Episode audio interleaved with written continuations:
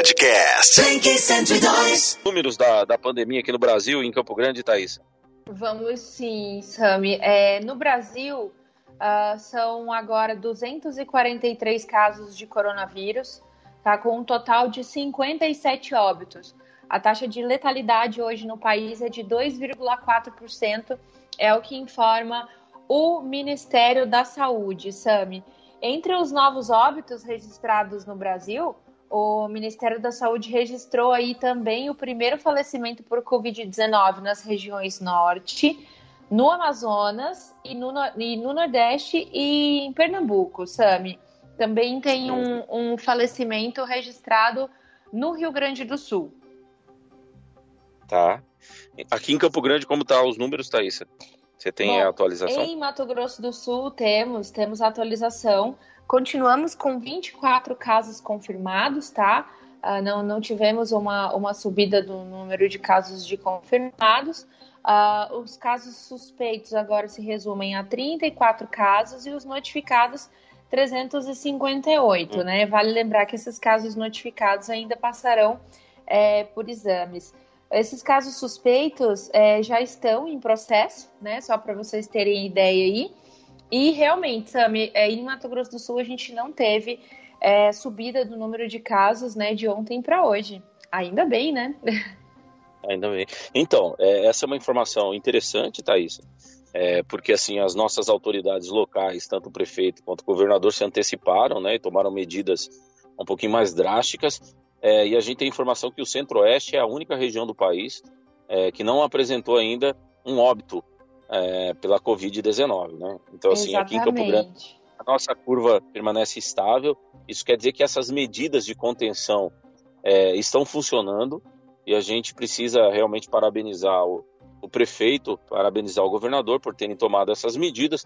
A gente espera que essas medidas continuem por um pouco mais de tempo, até que a gente tenha é, das autoridades médicas uma palavra de segurança, de, dizendo assim, agora é seguro para que todo mundo volte ao trabalho, para que todo mundo retorne à sua vida normal é, e que todo mundo possa retomar suas atividades. Mas assim, essa essa boa informação que a gente está trazendo de que os casos continuam no mesmo nível aqui no Mato Grosso do Sul é uma informação que alegra muito a gente. Né? é uma informação afinal... é confortante, né? Assim, chega né? num, num período de tanto de tanto estresse né, que a gente vive aí no, no, no dia a dia com as notícias. Ah, o interessante, Sami, é deixar bem claro para quem está ouvindo que o estado do Mato Grosso do Sul ainda é um dos únicos estados aí é, onde os casos Uh, são sempre de contato com caso confirmado, ou seja, ainda não uhum. temos uma transmissão comunitária, como por exemplo no estado de São Paulo ou então no Rio de Janeiro e em Minas Gerais, onde você não consegue mais detectar é, de onde veio aquele caso confirmado, né? É, não tem ainda uma transmissão comunitária, como as autoridades é, costumam dizer, né? Ou seja, o vírus está é, circulando é, no ambiente, no tecido social, né? Não é mais uma, uma coisa de que eu tive um contato com alguém que chegou da Europa ou eu tive contato com quem teve contato, então já estaria circulando em, alguns, em algumas regiões do país, do país de forma comunitária. Aqui, é, felizmente, ainda não, né, Thaís? A gente teve uma Exatamente. entrevista agora, agora, no final da tarde, né, do pessoal do Ministério da Saúde, Thaís. Da é, Saúde, Sam, isso mesmo. Eles disseram foi uma coletiva de imprensa bem importante, na verdade, é, onde, além dos números oficiais no dia de hoje, que é quando o Ministério da Saúde lança o balanço diário, que foi esse balanço que a gente apresentou aqui também, de 2.433 casos e, e de 57 óbitos no total, eles deram uma outra informação importante sobre um repasse de 600 milhões de reais para os municípios, né, entre eh, os municípios que realmente eh, têm eh, essa linha de frente do, do Sistema Único de Saúde.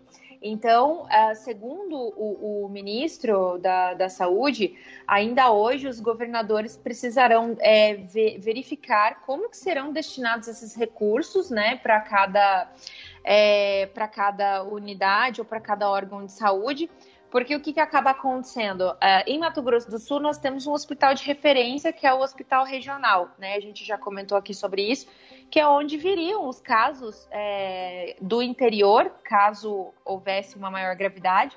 para Campo Grande, né? Então, uh, como o Hospital Regional é um hospital de referência, ele recebe também uma fatia e quando uh, e onde existem também leitos de UTI, né, para pronto atender as pessoas que vão entrar no quadro mais grave do Covid-19.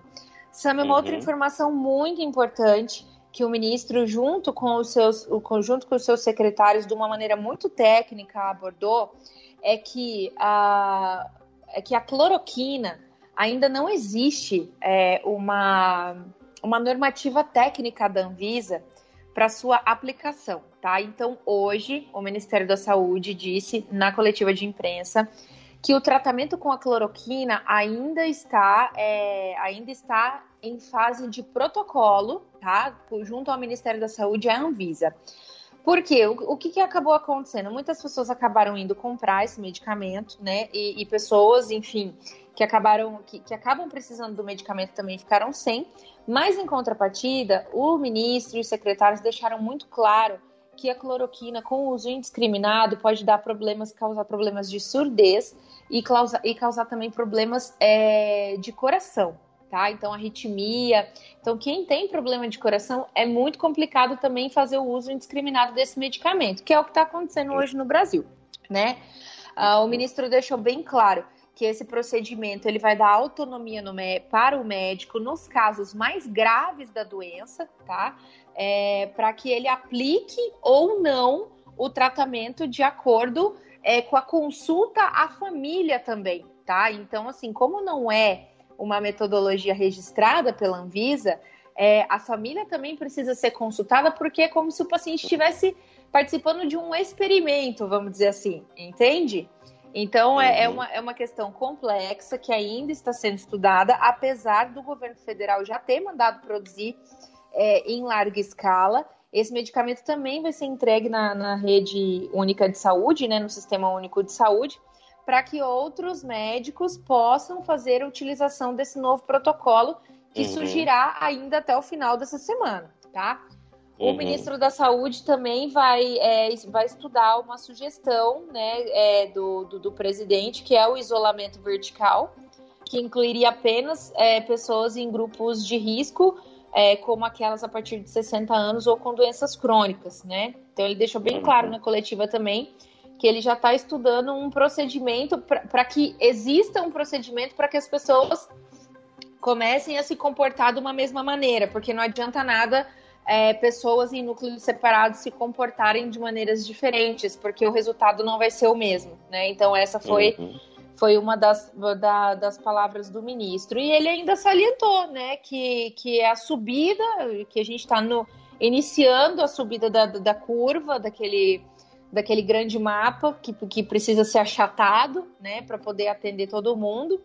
É, mas ele foi bem claro que antes de adotar o fecha tudo, é que eles podem estudar sim medidas como a redução da mobilidade urbana ou atuação em bairros, primeiramente, né?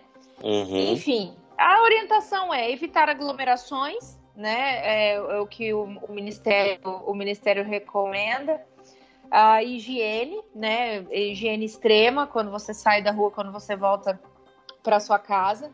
E, enfim, é, realmente o que animou um pouco a imprensa durante a coletiva foi realmente esse estudo de, de condições para que as pessoas se comportem de uma mesma maneira, né? O que faz com uhum. que as pessoas acreditem que possa existir aí um comportamento unificado para realmente o combate do, do Covid-19. Né? Então, assim, okay. muita informação em uma coletiva de imprensa só, né? As pessoas, é, muitas perguntas, também muitas dúvidas.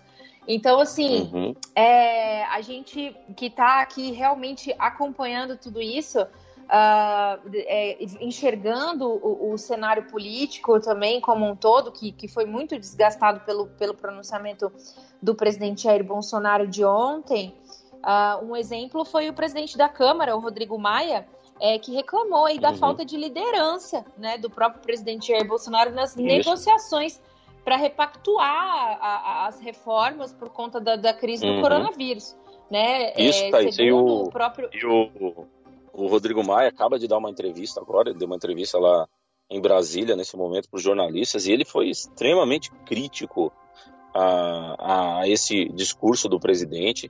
Inclusive, é, o presidente da Câmara disse que provavelmente o presidente estaria sofrendo pressão de investidores e ele usou essas palavras de gente que especula na bolsa, de gente que, que faz investimento de alto risco e que estaria perdendo dinheiro com esse momento, né? Então ele, ele, ele disse isso, que o presidente estaria sofrendo esse tipo de, é, de, de pressão e que o presidente não poderia ceder a isso, e que era mais importante que o governo apresentasse um plano, por exemplo, quando o presidente fala a respeito da verticalidade, né, de liberar é, é, esse tipo de, de, de procedimento, que o governo deveria apresentar um plano, segundo o Rodrigo Maia, o que fazer então com aquelas pessoas com mais de 60 anos no grupo de risco que estão nas favelas, que estão é, nos lugares menos favorecidos, que são pobres. O que fazer? Qual é o plano que tem para essas pessoas? Então, assim, o que, que a gente faz com essa? Então, é, o Rodrigo Maia estava questionando: ah, a gente vai liberar os mais jovens para trabalhar, essas pessoas trabalham, voltam para casa e vão infectar esses mais. O que, que a gente faz com esse grupo? Então, assim, era uma das questões. O Rodrigo Maia foi extremamente crítico, inclusive fez várias críticas às medidas provisórias que, que estão sendo editadas pelo governo, inclusive aquela medida que foi editada, que é, tem uma polêmica danada é, no meio político, que é a respeito é, da LAI, né, da Lei de Acesso à Informação. Da Lei de Acesso à Informação, né? Isso, que foi baseado, que foi baseado na caída, na, na caída de, é, na caída disso que o hospital militar que atendeu o presidente Jair Bolsonaro não entregou os dois nomes caracterizando como confidencial, né? Então ele foi, foi bastante justamente antes da liberação dessa, dessa lista. Então, essa lei, a lei de acesso à informação, é que qualquer pessoa, qualquer cidadão comum, você que está ouvindo a gente no carro, em casa, em qualquer lugar, e também os jornalistas, podem, através dessa lei, pedir informações sobre o poder público, sobre os governantes, sobre os deputados e, sobre e, os e gastos, sobre, sobre, os gastos, sobre onde está sendo dinheiro e tal. Então houve houve um, um, um, essa lei, ela, ela passou por um processo de agora não estamos mais dando nenhuma informação para ninguém sobre isso. Então, assim, aí o Rodrigo Maia foi bastante contundente, dizendo que vai trabalhar para derrubar essa medida provisória. Então, assim, ele deu uma, uma entrevista onde ele foi extremamente crítico realmente a essa fala da noite anterior do presidente, viu, Thaís? É, agora a gente aguarda né, um pouco mais, porque, assim, é, diante do, do, do, um posicionamento político do, do, do Rodrigo Maia, que, que, que me surpreendeu também, sabe, Sami? Porque a gente que acompanha o cenário político há muito tempo, é, a gente que realmente acompanha as opiniões e, e acompanha, vamos dizer assim, a, as linhas de ideologia dos partidos, né? A gente começa a, a enxergar, assim, é, inclusive comportamentos distintos, né? E, e, o, que, o que assusta num primeiro momento, mas que eu, particularmente, é, realmente acredito que, que teve uma fala até aqui do, do, do Rodrigo Maia é, dizendo que é o momento da gente pensar na vida dos brasileiros e dos seus empregos. Né? Então, assim, é um, um momento uh, para uma, uma pessoa que tem um, uma visão também voltada mais para o lado econômico, isso a gente sempre acompanhou, isso do Rodrigo Maia. Então, assim, é, você fala assim, poxa, né? Vamos lá, olha só, tem pessoas que estão pensando nisso, tem pessoas que estão pensando em outro ponto. Então, assim, que momento da política a gente vai conseguir unir isso para trabalhar todo mundo junto? Né? Então, uh, então infelizmente. O Rodrigo, Maia, o Rodrigo Maia, que é o presidente da Câmara, é um liberal, né? Um sujeito Exatamente. liberal. Exatamente. Diante, então, diante assim, quando. Crise, ele tá, tá se colocando de uma, de uma. Como um liberal deve se colocar, né? Ah, como é que a gente faz para proteger o emprego? Como é que a gente faz para proteger os menos favorecidos? Como é que a gente faz para proteger a população que está aí desassistida? Quais são os planos que a gente tem como governantes, como autoridade? É assim que ele está se posicionando.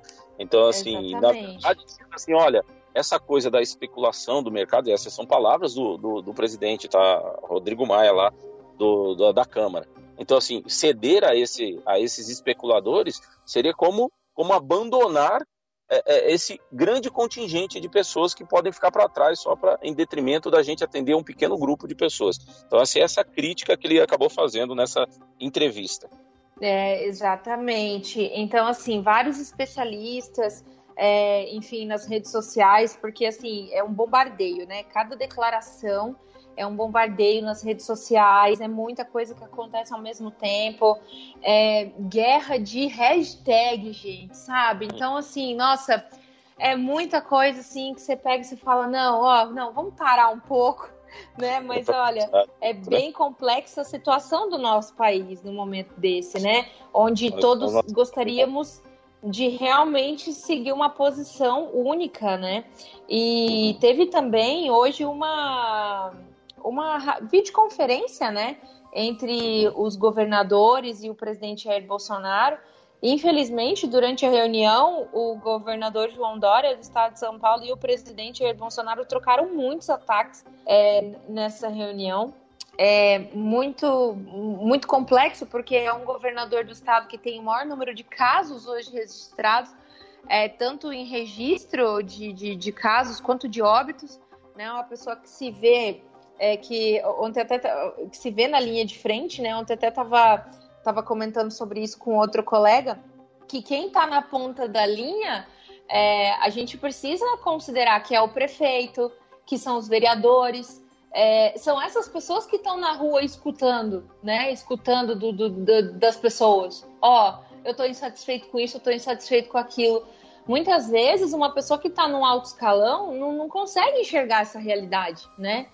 Então, uhum. é, é, é um momento que a gente realmente precisa tentar unificar um plano, né, para que a população como um todo se veja resguardada, né, num momento como esse. Então, é esse momento difícil por falar em plano, Thaís Maluf. É, eu vou aqui fazer uma, uma atualização e falar de um plano, que é o plano americano é, de socorro, que, o, que acabou de ser divulgado na imprensa norte-americana. Não sei se você chegou a ver. Eu vou te falar um número que você, você vai ficar assim perplexa, viu, Thaisa Maluf? Se você não ouviu e quem tá ouvindo a gente também vai ficar, viu? Você não ouviu nada sobre isso, né? Não, ainda não. Então tá bom, deixa eu atualizar aqui os números americanos. Então, os Estados Unidos, agora, nesse momento, tem 60 mil casos de coronavírus confirmados, tá bom? 60 mil casos.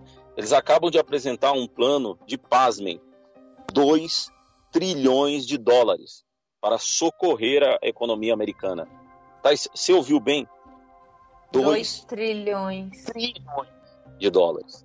Trilhões. Pra, só para você ter uma ideia, o último socorro que os governantes tinham feito na crise de 2008, aquela crise é, dos spreads lá, aquela crise do, do crédito imobiliário que acabou falindo várias instituições financeiras nos Estados Unidos, o socorro foi de 800 bilhões de dólares. Entendeu? Sim. Naquela grande Sim. crise de 2000 que quebrou um monte de gente. Okay? Agora são 2 trilhões de dólares. Então, assim, o governo está apresentando esse plano. Esse plano vai ter que ser, claro, votado lá no Congresso, mas são 2 trilhões de dólares.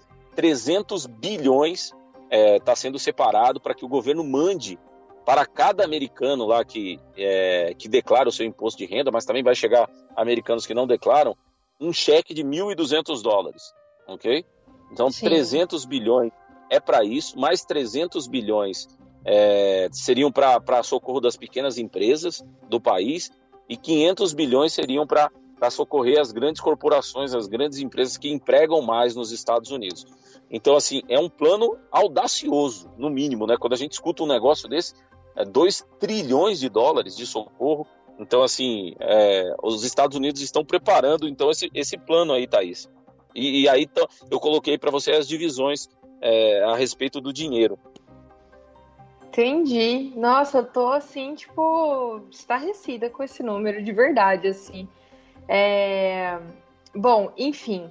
Uh, Sami, eu tenho uma notícia de última hora que acabou, acabou, o presidente Jair Bolsonaro acabou de atualizar o decreto número 10.282, que fala sobre o funcionamento das casas lotéricas, tá? No Brasil uhum. existem 12.956 casas lotéricas e 2.463 é, estavam realmente fechadas por conta de decretos estaduais ou municipais, tá? Então, o presidente Jair Bolsonaro acabou de editar esse decreto é, que tira, na verdade, da municipalidade e do, dos governos do estado é, todo o funcionamento, né? E que isso fica a cargo apenas de fechar ou não para o governo federal, tá? Então, a partir de amanhã, todas as casas lotéricas estarão funcionando normalmente em todo o país. Independente okay, se a prefeitura né, restringe uhum. ou o governo, enfim, tá bom? A gente, a gente sabe é, que o funcionamento dessas lotéricas, geralmente as pessoas vão lá pagar contas, né? Vamos ver como é que, como é que isso vai, vai ser tratado, né, Thaís? Como é que as pessoas vão Sim. fazer, se vão manter uma distância né, de segurança, se vai ter lá é, o álcool em gel para as pessoas. Vamos ver como é que se protege os é, funcionários. A gente também. espera Vamos que sim, a gente espera que sim, porque muitos aposentados também utilizam os serviços é, de lotéricas para poder para poder sacar né, o seu, seu benefício. Né? Muitos também, o fundo de garantia também acabam sacando nas casas lotéricas, né? Então, assim, Muitos serviços, é, inclusive saques, podem ser feitos na casa lotérica, né? É, de agências também como o Banco do Brasil, você tem um limite ali de saque que você pode fazer, mas é, mas é possível, né? Fazer. Então, muitos serviços, né? Inclusive os, os famosos jogos, né? Mega Sena, 15, Lotomania, enfim, né? É, então, essa, essa, esse decreto acabou de ser reeditado, tirando, então, dos poderes municipais e estaduais é, qualquer nível né, de, de, de impedimento para que essas lotéricas continuem funcionando, tá? Ok. Essa é uma notícia de última hora tá, trazida aqui pela Thaisa Maluf. Então, assim a gente termina esse boletim, né, Thaisa? Desse dia, é, onde você na minha opinião, é a grande heroína do dia. Você é quem salvou o dia. Muito obrigado imagina, novamente pela sua imagina. participação aqui. A gente imagina. estende aqui. Você, você e a sua família fiquem, fiquem em segurança. E a gente quer dizer para as pessoas que estão ouvindo a gente novamente, né? A gente a gente tá falando aqui todos os dias assim que a melhor maneira de evitar que, a, que essa pandemia avance aqui em Campo Grande, avance aqui no nosso estado, é praticando isolamento social. Nós estamos dizendo isso aqui há mais de uma semana. Estou eu e a Thaís aqui repetidamente dizendo isso: isolamento social. A gente sempre diz isolamento social e também a gente sempre ressalta que a gente sabe que tem um monte de pessoas que estão à margem, que não, não vão poder praticar isolamento social.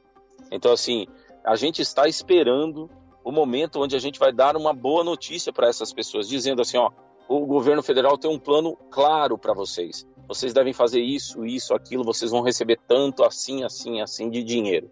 E eu estou falando de gente a, abaixo da linha da pobreza. Ok? Estou falando de gente que não tem mesmo. Exatamente. Pessoas Exatamente. que sobrevivem, por exemplo, de reciclagem é, do lixo, por exemplo, de resíduos. Então, assim, como é que essas Exato. pessoas vão comer, como é que essas pessoas vão viver, etc. Então, qual é o plano para essas pessoas? Qual é o plano para as pessoas com mais de 60 anos? Entendeu? Pessoas do grupo de risco elas vão ficar em casa, qual é o plano para elas? Então, assim, nós estamos esperando o momento de noticiar essas boas notícias é, para todos vocês. Mas, por enquanto, o que a gente pode falar, para quem puder, continue na sua casa. Então, o isolamento social continua valendo, até porque o vice-presidente vice da República, o presidente disse uma coisa, mas o vice já disse uma outra. Disse assim: não, continua valendo o isolamento social. Então, fica na sua casa. Então, assim, vamos, vamos esperar agora para ver quem diz outra coisa, né? Então, a gente continua é, baseando as nossas informações, né, Tha né Thaisa? É, estritamente nos protocolos técnicos que vêm do Ministério da Saúde e também da Organização Mundial de Saúde. Então, assim, uma das formas mais efetivas de conter a propagação do coronavírus ainda é o isolamento social.